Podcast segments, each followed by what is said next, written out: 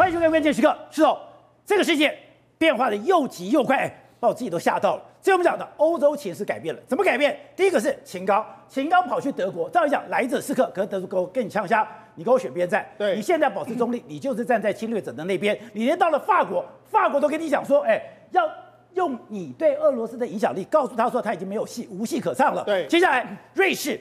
瑞士居然哎用一个公告说，我已经冻结了俄罗斯的资产，两千多亿的资产全部冻结，不但冻结，还说我们在考虑要把这个放到哪里，放到要给乌克兰重建。更可怕的是，北约，中国已经警告了，北约还是要在日本设一个办事处。北约在日本设办事处，设办事处之后，今天《泰杂志》就是以岸田文雄为封面，岸田文雄封面说日本的选择，日本选择变成一个军工大国，军工大国很清楚，哎。日本的军工股不是股票大涨，是获利，获利真的倍数成长。好，宝杰，国际局势变化是真的相当快。前一阵子我们想说，哎，俄罗斯的这个跟乌克兰战争是不是陷入一个泥淖的局面？现在急转直下。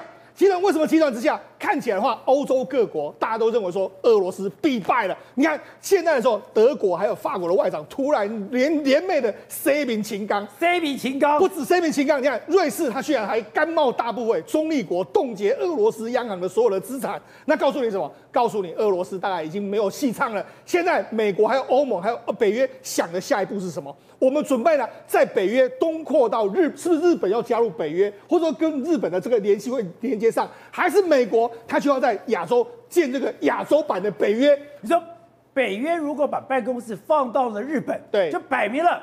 北约在这个地方有个亚洲北约形成。对，好，那那所以这一次的这个《时代》杂志，他就用了《时代》杂志日本的选择，他就说岸田文雄想要摒除数十年来的和平主义，并使他的国家真的成为真正的军事强国。所以《时代》杂志这个告告诉你什么？告诉你日本即将要成为亚洲数一数二的军事强国。而且这个已经不是嘴巴说说，他也不是空空中阁了嘛，也不是在画大饼。今天刚刚讲的。现在已经公布了所有刚刚讲的，今天所有三菱重、三菱商事、三井物产、伊藤、伊藤忠、住友这些，它背后都有军工产业。军工产业刚刚讲，哎，它真的是获利大幅成长。我们今天讲是它的股票被看好，所以它的股票大涨。现在不是股票看涨，是它的真金白银的获利。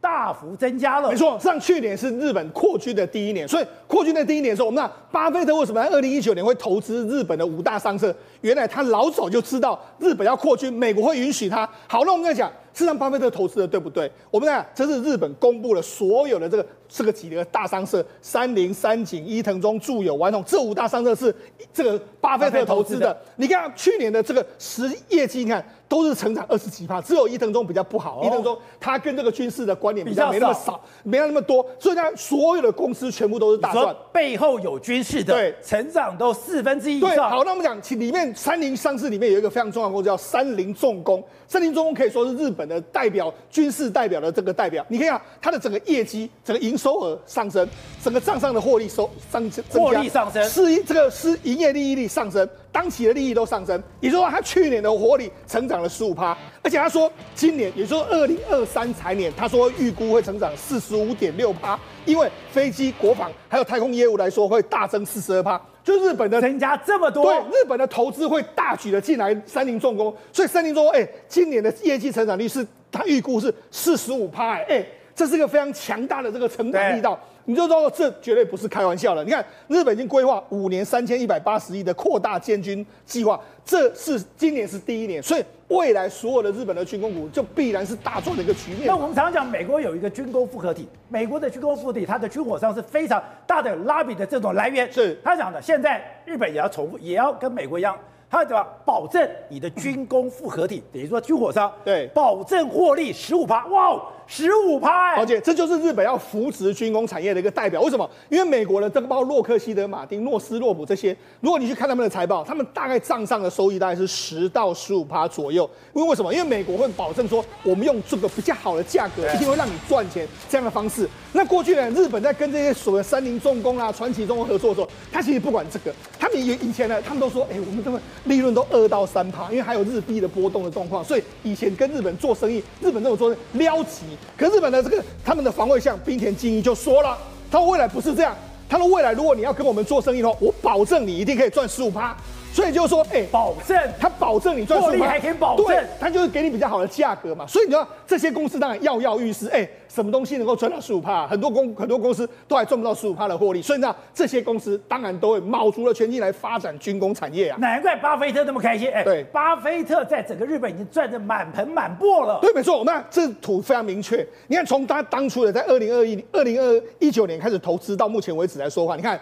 它的整个涨涨幅，完红三点三倍，三井三点对倍数哦，然后三井是二点四倍，三井二点二倍，这个住友是二点一倍，还有这个包括说伊藤忠是一点八倍，你看涨幅都非常非常大，比他在美国投资的都还要更好。所以，他巴菲特为什么那么开心？他为什么当当初回来，他在这一次的股东会，人家就问他说：“你为什么不投资台积电？”对，他说：“台积电是好公司啊，但是呢，我不喜欢它的位置。那比较上面来说，投资台湾不如投资日本。所以，他等于是他会大举的投资日本，而且我们就讲，他原本目前的持有的大概是六趴到七趴左右的这个股份，他说未来不排除把它持股持到九点九趴。所以，对，所以呢，事实上现在整个巴菲特是相当看好，而且。不是只有巴菲特看好哦，所有的海外的资金都开始在投资日本，所以说美系资金外资开始在关注日本股市的一个未来的表现。而且现在日本的军工股可怕在哪里？捆楼锁拿掉了以后，捆楼锁拿掉了以后，我不是只有说我刚才讲的三井、三菱这些住友、这些川崎重工，我让你加入这个东西。现在很多民间企业，民间你有很多暗黑的技术，你也有很多的黑科技，这些黑科技、这些暗黑技术也可以进到了军工产业。所以我们看到之前不是讲吗？日本的熊野号它非常厉害的隐形战舰内部公布出来了，吓死人了。没错，我们看这个这个川崎重工做了这个熊野号，宝杰你看它的外观，你就知道哇。这外观，你看它的打造的这个，你你看那种舱门舱位那种甲板，你完全看不到。对，它几乎是个真的，你看起来的话，真的，你就觉得它隐形能力是相当好的。你说这里有门，对这里有飞弹发射井，可是你从远看看不见。对，它的隐形能力是相当相当好。好，那我们再看它里面的这个状况来说的话，它是三百六十度的环景的这个战略指挥所在位置在这个地方中央这个位置。好，那我们就讲，这是它第一次公布里面的，哎，这是熊野号的里面的实景。真的是环形的。对啊，好，那我们我们就讲它的雷达是这样子，你可以看它。马上显示在荧幕上面，它这些都是什么？这是它雷达。对，目说了目标，那大大致的状况，我可以标示的非常清楚。那我锁定的话，我就可以锁定这些状状况。再来就是说，因为熊野号上面的人员比较少，对，所以它人员比较少的时候，它在上面全部都是用所谓的这个自动化的这个监测。你看它这个里面的这个舱门的内内里里面的这个状况，你要漏水、水灾、各式各样阀门，我随时随地都可以完全控制，然后就可以完全灭火。所以它用的人员是相当相当。少的一个状况，除了用的人也相当相当少之外，他们每一个船员呢，你看你就仔细看哦，他们每一个船员上面除了一，他们手表还有佩戴一些特殊的这个手环，这个手环要做什么呢？他们手表可以连接连接上这个机械所有的这个状况，我们可以知道，我我不用在载台上面，我就可以知道目前的机械状况。有时候我在上厕所，有时候我在睡觉，对，我随时醒过来，我随时看手表，对，我都知道最新状况。另外一只手环是记载我这个舰载人员目前的健康状态，哦，也就是说我目前的健康状态是怎么样，也就是舰长要随时掌握，或是队医要随时掌握住这个状况。对，所以它等于是在这里面的这个科技感是相当多。它不但是隐形战舰，它用的人也相当少，而且用的所有东西。都是尽量能够 AI 化、能够人工智慧化的一个状况。所以，我我看我手上这个手表是我的心跳、我的含氧率，对，我那时候我就很多的这基本的这个数数据，对，所以我知道是。可是我若戴上这个手表，对，我的指挥官，对，也可以看到，对，所以它等于监控所有的人。好，那除了这个之外，我们看日本还有一个非常厉害，三菱重工组成了他们先进的这个国产的这个战车一零四的这个战车，十四的这个战车，而且这个车子真的相当厉害。你仔细看，因为日本本来就是很会坐车，你看绝对没有问题。可你看它在它在行进的时候，你看这个行进的时候，哎，前进的速度是相当快。对，地形再怎样都没有什么太大的问题。那那他们他们结合什么技术？我觉得有一个非常厉害，就是说，他你看他荧幕上面来说，他可以这样要攻击的时候，我可以类似用这个，你看一个面板，我点这个红色的，我就直接点红色这些，这些就是我要进攻。你看我就直接这样子，然后这些战车就可以随时协同火力作战，就开始开始开火。开火了，我们可以彼此互相的连接，然后开火就直接把这个敌敌军把它打掉一个状况。你就觉得这个好像就在玩游戏一样嘛？那他真的就是用这样，所以我不用车长来瞄准，我不用我不用观测观测员，对。我直接就有人锁定了。对我，我一个指挥官，我对我所有的友军就可以直接下这样的指挥令。好，这是他们战车跟战车之间彼此连接，或者战车跟其他武器之间的连接。那厉害是什么？哦，我看这个真的非常厉害。我们要战车不是要转吗？他要开炮火的时候要转，对不对？回旋。转的回旋的时候，你就注意看哦，他回旋的这个角度的时候。哎，宝剑，它回旋条很顺啊。其实你看，定住就定住，说停就停，说停就停。哎，这很难哎，你不要以为这个很容易哎。因为什么？因为第一个，因为这个战车它是相当，它那个炮台相当重，它会有一个惯性。你停下来之后，它会有一个伸缩的空间，它没有，它停了就停了。这车这到底难在什么地方？我们看这个转向，我们在开车的时候转向要转的非常精准对。转向里面它有一个这个转向机，转向机要用这个格要非常非常精密，它就是这个格是相当相当的这个紧密的状况。对，它的精准度来说是相当相当的精准。你说它把它的精密工业，对，把它这种数据。放到战车上面，对，它里面上面来说的话是相当相当。你看它这每一个格子，每个我们要转向就是一个格一个格，它这个每一个格每一个是非常精准的。你如果上面有一些突出或者什么的话，你转向就会转的没那么好。它就是转的相当顺。你看，哎，这转的真的是很顺的一个状态，你就觉得。这是战车吗？就好像这个很重的战车在上面转的那个那个位置，转到之后，哎，那个是很精准的这个定位。那它有什么用？它不只是转向很精准，它打炮火发出去也会发的非常精准，因为它的定位是相当相当准确的一个状况。而且我们这样讲，Discovery 曾经做过所有冷兵器里面做一个排行榜，是就像这个什么白晓生做的兵器谱一样。就白晓生的兵器谱里面排名第一的，哎，不是天机老人，不是，是武士刀，对，就武士刀。他说，哎，你现在看到这个这个战车，是把武士刀对的工艺对放到这个战车的制造上面。没错，那日本的武士刀是冷兵器时代最厉害的这个武器嘛，对，它的锻造技术。那那事实上，我们知道它这个炮火的这个炮台的本身，本来他就说它要超过，因为它发射出去的时候要超过大概一千六百公里左右的这个速度，然后还要反复的这个爆炸，所以。过去一段时间，其实日本做不太出来这种九零式的这个战这个所谓炮炮管，但呢，他们就把这个相关的这个人员呢找到这个日本的这个武士刀工厂去学习相 相关的这个技术锻造技术，结果锻造技术哎做出来之后哎，听说他们现在已经能够制造他们自己的这个炮管，所以呢，事实上日本把很多民间的技术还有过去的传统工艺把它融合之后，它真的实力就大幅的增加。所以说可怕是。它的民间的黑科技也解放了，对，解放也进来了。对，我觉得其实日本比较恐怖的是民间，它民间有很多很厉害的技术。我们讲一家公司，这在香川县，日本的这个四国，它有一个五十年左右的这个印刷公司。它呢，它呢，它过去是印刷公司，印刷公司来说的话，你就说印东西，可是它没有，它展示了一个叫零点零一六毫米的这个隐形薄膜。那这个薄膜是要做什么呢？原本是要说，哎，我们的有我们有时候这个手机啊，防止电直播什么，它原本要盖在这个上。面的，就没想到他现在开发了越做越好，越做越好之后，他现在做做什么？他把它弄得一个很像纸这样一个状况，纸这样的话，他未来说我们可以贴在这个隐形的战军军舰或者隐形的飞机上面，我把它贴上去之后，对，它就可以完全阻绝电磁波。对，以前我们看到隐形战机是第一个，你的外壳的角度跟过去不一样，第二个是我要涂上一层隐形漆，可是你要涂隐形锡是我要喷的用刷了，就都会有凹凸不平的状况。我如果贴纸上去。那就万无一失了。所以呢，这是日本的技术，它能够做到这样一个状况。好，那除了这个日本的这个薄膜，它可以做到可能隐形战机、隐形战舰上面，哎，你可以想这个维修起来多方便。我如果不行，就把它撕掉，再重新捏捏一个，这个非常方便的一个状况。好，另外一个什么？速八路。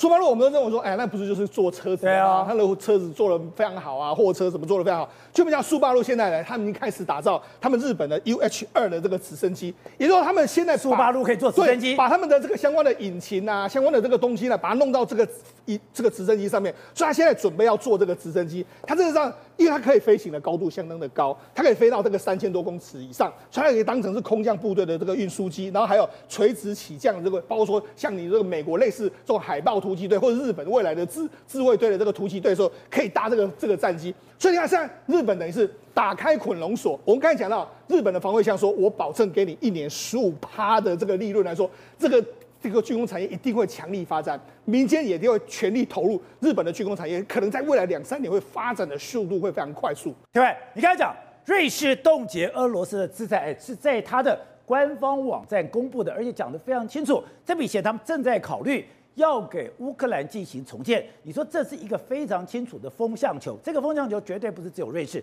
瑞士如果做了，后面一定会有很多跟，跟了代表什么？哎，我已经很多国家把你冻结了。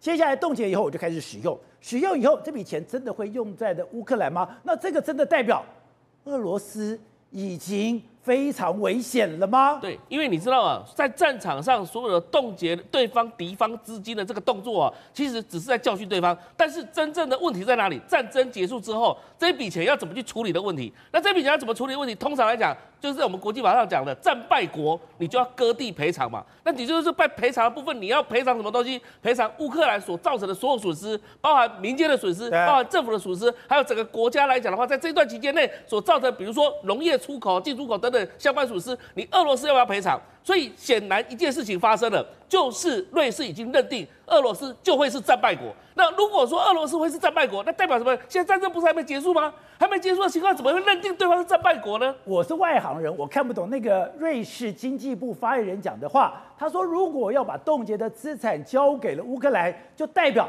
他对这场战争已经有了判断，他已经判断俄罗斯是战败国，因为俄罗斯是战败国，你的钱。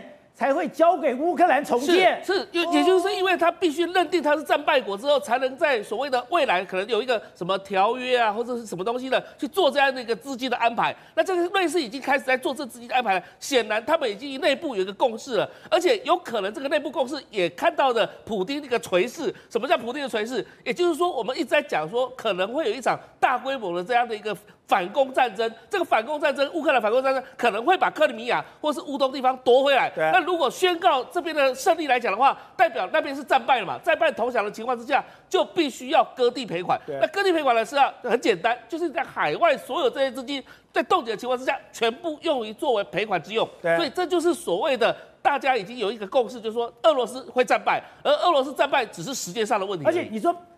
现在不绝对不是瑞士的单独行动，那后面当然有北约，北约后面当然是有美国。那现在我找瑞士，只是开第一枪，只是发第一炮。而且刚刚讲的，德国要求中国站边，也是一个非常明显的宣示作用。因为你知道，瑞士虽然不是北约会员国，但是瑞士是欧洲联盟会员国，哦、所以瑞士这个政府发言人在讲事情的时候，他最后一句留下一个伏笔，什么伏笔呢？就说欧盟正在讨论这个资金冻结之后的资金要怎么用于乌克兰重建，而瑞士也会跟着这样的一个脚步走。欧盟在讨论。如果说瑞不瑞士已经决定跟着脚步走的话，代表欧盟已经大概已经差不多了，已经要通过这个决议了。那欧有多少会员国？二十多个国家，二十个多个国家全部都跟进的情况之下，你觉得俄罗斯在欧洲所有的资产、所有的资金怎么会全没了？全部归零，全部没了，全部都会未来投入整个乌克兰的这样的一个重建基金。好，正好刚才讲到的，这所有东西都是一环扣一环。我们讲的国际事务，在你们大家的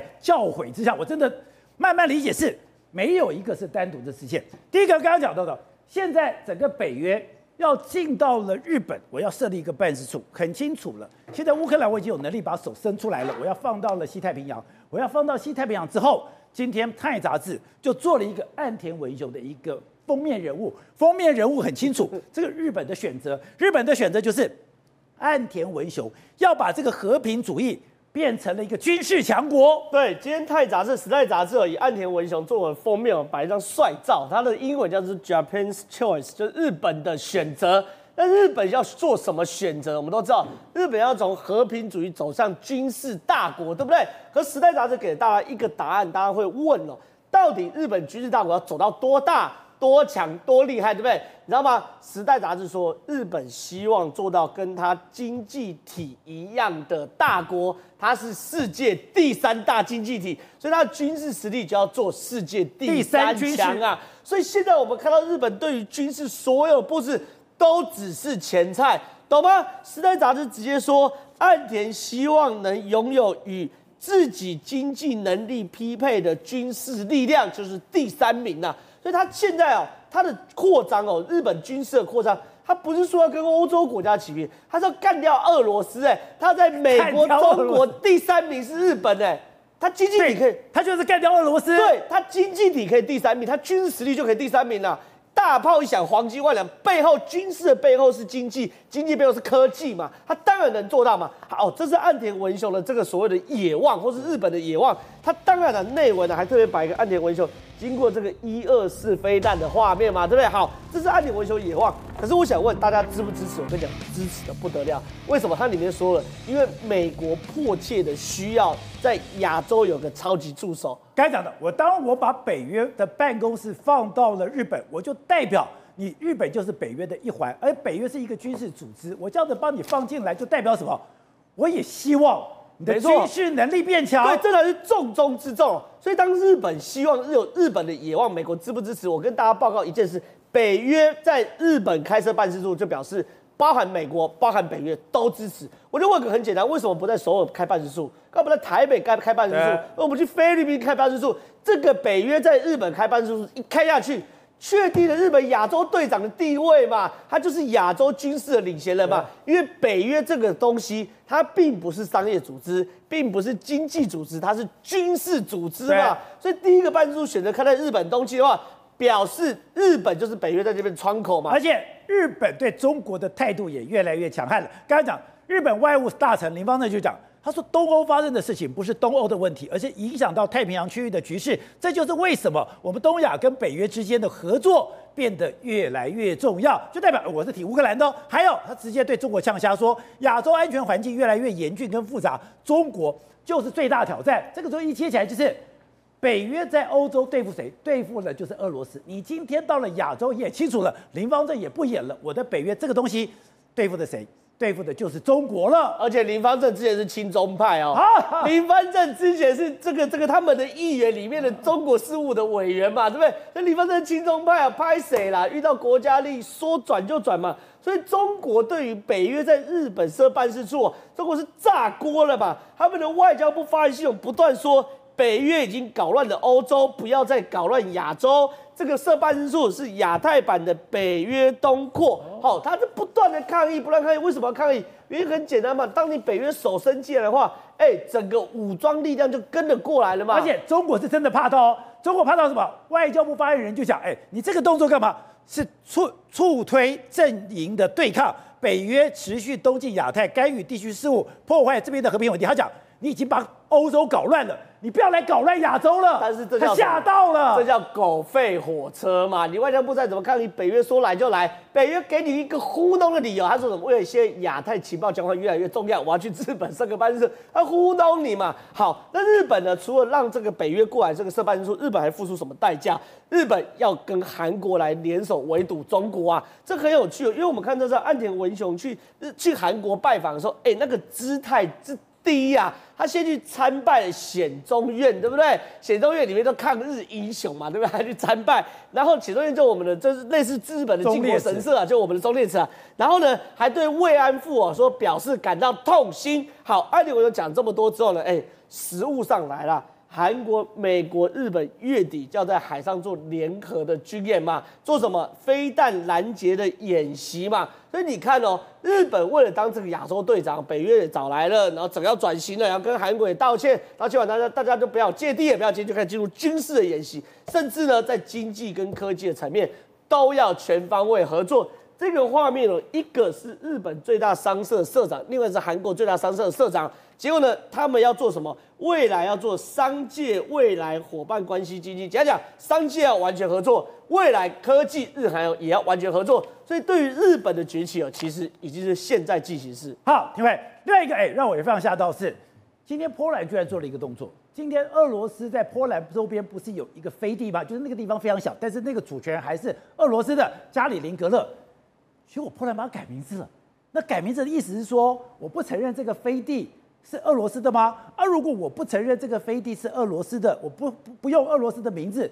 那这个飞地是谁的？对，其实这要讲一段历史哈，因为你知道波兰跟波罗的海三个国家中间有一个俄罗斯目前的飞地，而这一块飞地正好也是俄罗斯能够进出波罗的海的一个重要的一个战略的一个地点。对，这个地方叫做加里宁格勒。加里宁格勒，对，刚刚讲这是波罗的海三小国，那在波兰的上方，在立陶宛的中间，然后呢，俄罗斯透过白俄罗斯怎么样？我就透过这个地方加里宁格勒，我才可以进到这个北海。对，今天的波罗的海，然后进入到北海，海然后这个波罗的海来来讲的话，有它的这个波罗的海的战舰、战队，这个所谓的舰队在那边。那现在来讲的话，如果这个地方回到古时候的状态的时候，那是什么状态呢？你知道他为什么叫加里宁格勒？是因为史达林当时把他自己的亲信加里宁格这样一个名字呢套到那个地方去，所以变成加里宁格。但是他的原名叫什么呢？他原名德文叫做 Königsberg。为什么叫 Königsberg？因为它以前是一个国王的一个地点呢。然后呢，因为有北伐北伐军，当时普鲁士他们普鲁士波西米亚人，然后北伐军的情况之下，为了尊敬这个国王，所以叫做 Königsberg。那现在波兰就是回到古时候的状态。告诉你一件事情啊，你不要跟我在乌克兰讲说什么固有领土吗？我现在告诉你说，这以前也是我们的固有领土，这绝对不是你波兰的固有领土。对，也是以前的。很严重，这个加里宁格勒有了这块地方，我不是讲吗？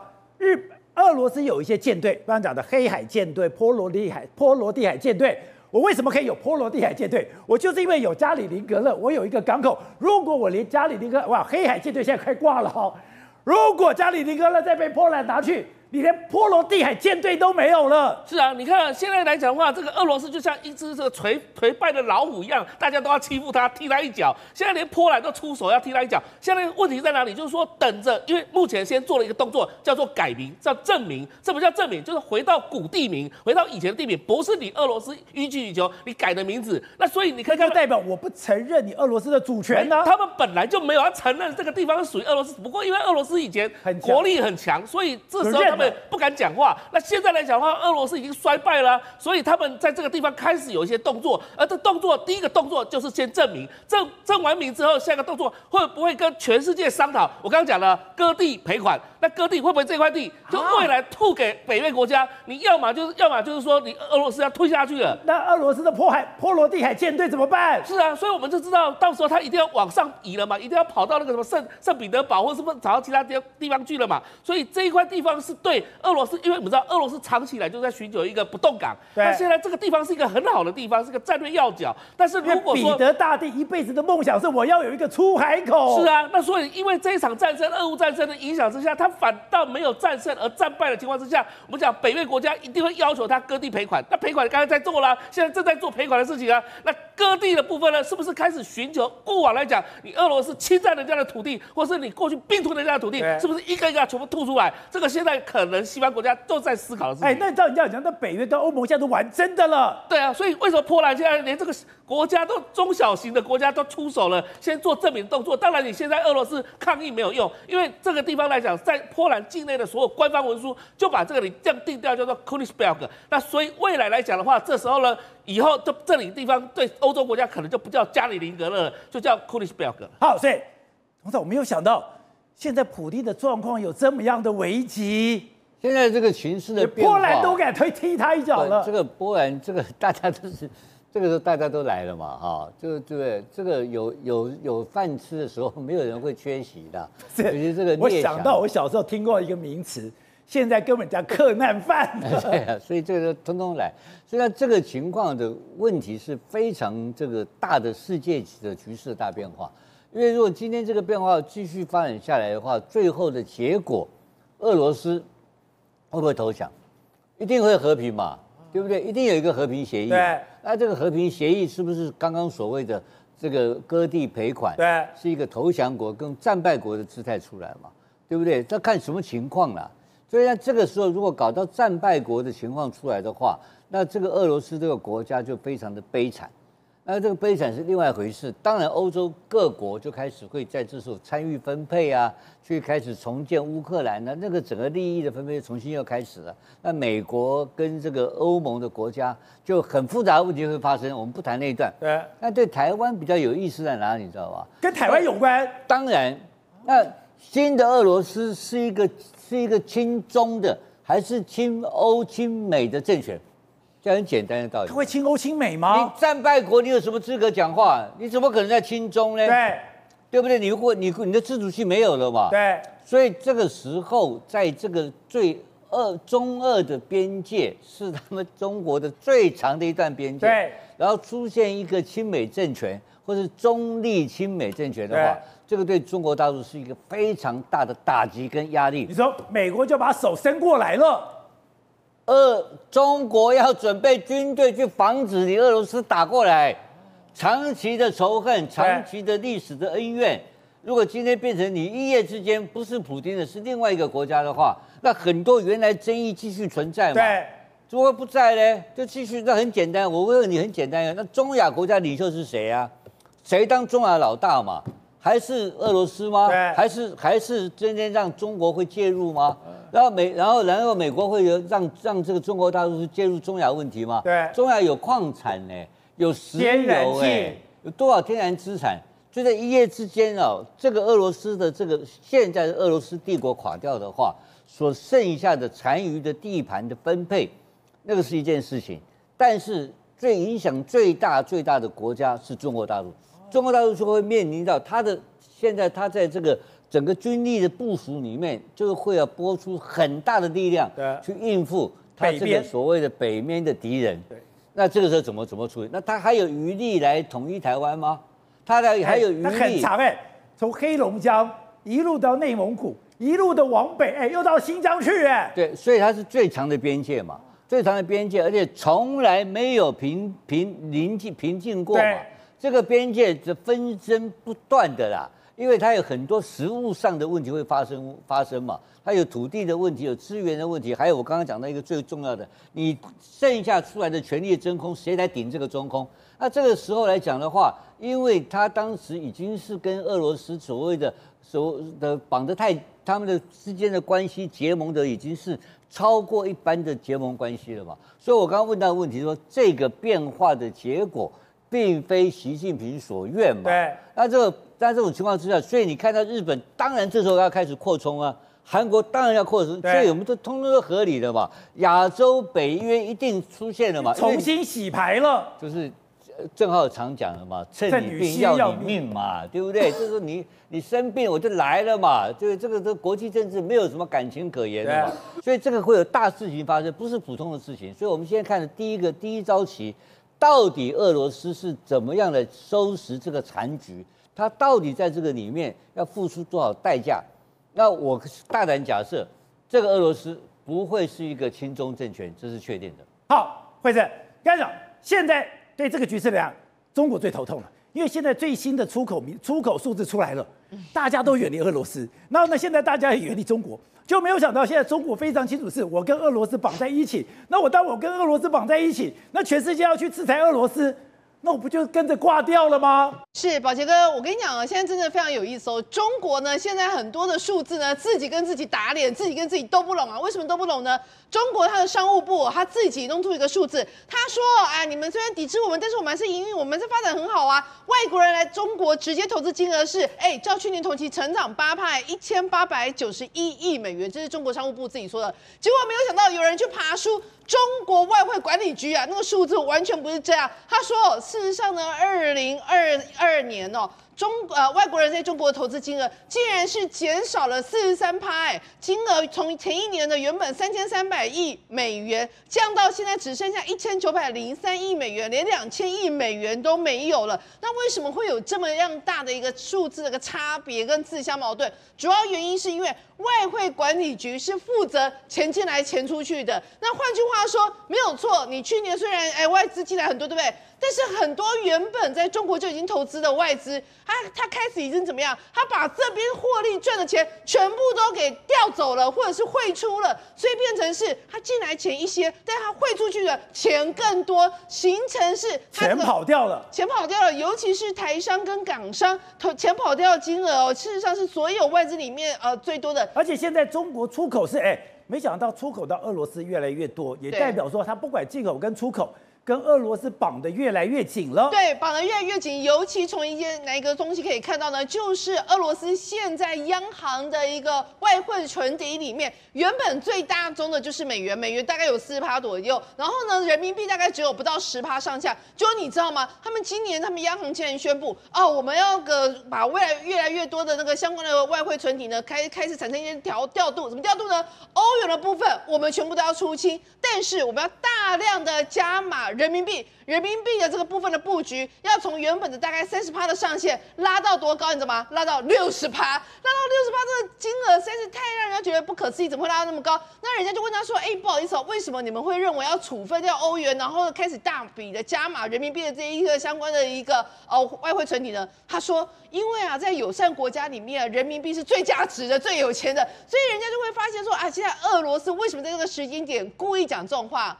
讲白了，不要你点个照嘛，就不要让你跟我进行一个切割嘛。如果你现在跟我进行一个切割的话，那说现在俄罗斯想要保住中国，他想一直给你给屌屌啊，完全不让你那个把我切割开来。那另外一个状况是中国自己本身现在也面临到，哎，因为很多的外资撤退情况之下，它美元也越来越少，美元越来越少情况之下，他想要跟俄罗斯做生意，他也不能拿美元，他 就说在我人民币给你。所以最有趣一件事情是，现在俄罗斯手上。满手的人民币，但是却完全不知道该怎么还。